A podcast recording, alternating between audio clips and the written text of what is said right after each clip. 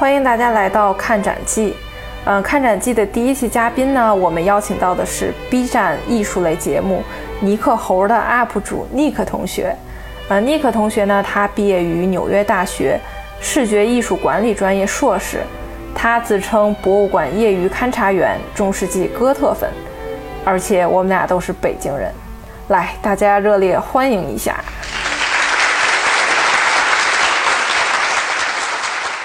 对，然后现在我们聊完了这个埃及的这个馆藏，我们可以现在把目光转到这种中国国宝的海外之路。就是其实大都会艺术博物馆中有大量的中国艺术的收藏啊，从青铜器啊到这种陶器，到佛教的相关的东西，甚至到后来的中国山水画。也算是大都会美术馆的亮点之一，也是就是说中国游客进去必看的部分之一。因因为是这样的，我知道的是，这个大都会艺术博物馆它的亚洲部，在二零一五年的时候是一百年历史，等于现在是一百零五年了，所以说它的体系也是会相对比较完整的。然后其实对于我个人来说，我印象特别特别深的就有两组这种十二生肖的小人儿。对，不能不能是不能说是小人啊，这个话说的太不专业了。小小动物，小小骁勇，就是呃，其中一一套呢是清代中期的一组玉的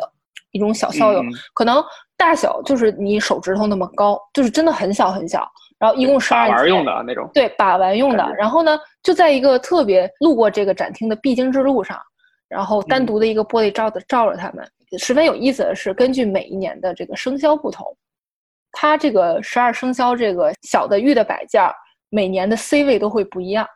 就比如说猴年，他就会把这猴子放在中间，这种感觉会让人觉得十分有意思。就中国人一去，哎呀，就觉得特别特别亲切。然后，然后这个也是一种很好的方式去跟外国人去解释，说呃我们的十二生肖这这样的一个文化。然后，当然除了这个玉制的，还有一个唐代的陶制的，是陶陶俑啊，对，陶俑类似。呃，那个陶俑也呃也是一样，就是每年的 C 位它都会按时替换。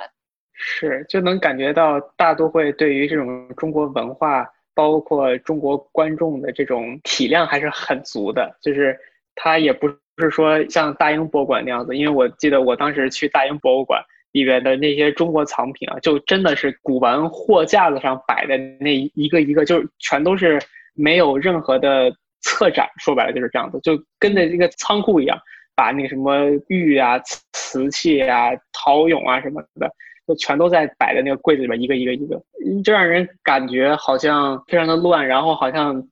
对于中国文化的这种展现，它并不是很透彻。但是大都会的话，它的这个整个的这个东亚馆，包括日日本呀、韩国呀、中国，还有东南亚的这一些文物。它里边这个进去之后，就是你的观感体验都非常的好，包括光打的怎么样，然后展品它怎么摆呀，然后就包括还有十二生肖，就能感觉到很有人情味儿，就很适宜观看。其实，在那个二十世纪初期和七十年代两个时间段，其实中国文物有一定的流失，大都会方面也就这个机会，通过各种手段获取了大量的中国艺术品，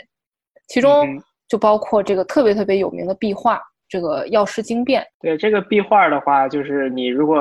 从二楼的大楼梯上来，然后进到这个中国的东亚艺术展厅里边，就是首先映入眼帘的就是这个一幅超大的壁壁画。然后这个壁画它从这个展厅就是头顶的天花板，然后脚底下就是这个地板，就特别大的一面墙。长得有个十来米，然后高也得有个将近十米了吧，就真的特别大的一一个画。嗯，对对，如果你趴在那个画上去仔细看的话，你能看到上边这个画好像是，就不要说乐高了，应该是跟拼图一样，就是拼起来的，就是它每一块呢是被裁剪成了差不多比 A 四纸再大一点的那个大小的尺寸，然后一个一个全都那个拼的缝儿你也能看得见。然后拼接处的话，它应该是也都是修补过的，它的那一些颜色呀，跟它周边可能还不是特一样。像这么大的一幅壁画的话，肯定能想想得到嘛。如果想从中国运过来的话，肯定也是拆散了运过来的。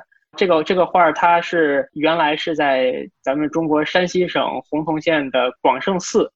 广胜寺它它是分两两个寺，一个是上寺，一个是下寺。这个是广胜寺下寺的后殿，然后西侧墙的那个画儿。然后这个画儿是绘于元代，叫《药师佛经殿图》。然后这个画儿呢，它当时是在二十世纪初的时候吧，当时中国也属于战乱嘛，然后大家也都特别穷，都吃不饱，然后寺庙也是一样的。然后广胜寺那个时候呢，基本上就是整个寺寺院全破产了，就是揭不开锅了。然后这个庙呢，它本身因为最早的这个广广胜寺应该是在南北朝时期建的，然后后来塌了又重新建。现在的这个广胜寺下寺是从元代开始就建的。到一九二零年左右的时候，也差不多七八百年了吧。从元代的那个时候到二十世纪初的时候，然后这个时候这个庙基本上都已经就是快塌了，相当于是。但是呢，这个僧人又没有钱去修这个庙，然后这个时候呢，就有这个海外的这些文物商，包括中国自己的这一些文物商，就看上了这个广胜寺里边的这些画儿啊、佛造像啊。然后就跟这僧人商量说，要不然你把这画儿卖给我们，然后我给你们钱，然后你们去修这个庙。然后僧人这一想，觉得哎，这还挺合适啊。本来这个画儿的话，这个卖了就卖了，但是只要我们这个庙还在，我们相当于就是把这个老祖宗给的东西也留手里了呗。这个庙只要是没塌，我就对得起这老祖宗了。所以呢，他们这一合计，觉得还挺值，就把这个画儿给卖了。然后现在如果去这个广胜寺的话，它这个寺门口还能看到一个碑，那个碑就叫《重修广胜下寺佛庙记》。然后它这个碑里边呢，大概就记载了，就是很准确的，就是一九二八年的时候，然后这些僧人怎么跟文武商商量把这画卖走了这么一个事儿。然后它里边这个碑里边大概就是就是说有很多的从远方来的就是一些文文物商都。他们就当时叫客人吧，因为他们当时觉得把这个画卖了去救这个寺庙，可能是一个值得去颂扬的一个事儿，因为他们把这庙给保留住了吧，相当于是，所以他们就还特意立了块碑去纪念这个事儿。然后这个碑里边还记载了，就是说他一共卖这个画卖了多少钱呢？一一共是一千六百元银洋，想到应该并不多。就是二十年代，我就记着当时。北大校长的工资也得有四百银洋一年的吧？我这个大概记不清了，反正就 是差不多，就是当时很有钱的人，基本上都能掏得起这个一千六百块钱的。嗯嗯。然后他不光是把了西侧的这个药师佛经殿图给买走了，他还把西侧、东侧，然后前殿的一共是四幅画全买走了。好像确实就是说，当时真的是有大量的这种中国文物流亡到国外，也包括大量的这种佛像。大都会美术馆就说有那么几间屋子是专门放这种中国佛像，包括这个药师佛经变图，就整个那个最大的那个中国馆的药师佛经变图的正对面，它有一个那种石刻的浮雕像，那个浮雕像是孝文帝礼佛图。然后那个图的话是从洛阳龙门石窟的宾阳中洞凿下来的，抠下来。然后整个的那个宾阳中洞，我是一五年吧去过一次龙门石窟。然后宾阳中洞，你如果现在去的话，就是它里边非常的黑，就看不太清。那个就是栏杆也挡着，你也不能就进到那个窟里边去看嘛。然后这个孝文帝礼佛图，还有它对面的一个是文昭皇后礼佛图。两个图呢，都是孝文帝的大儿子，就是宣武帝，北魏的宣武帝，然后给他的父母就是立的这么一个，相当于是纪念碑吧一样的。然后这两个浮雕呢，也是在三十年代左右被当时的大都会东亚艺术部的这个馆长，叫那个 Alan Priest，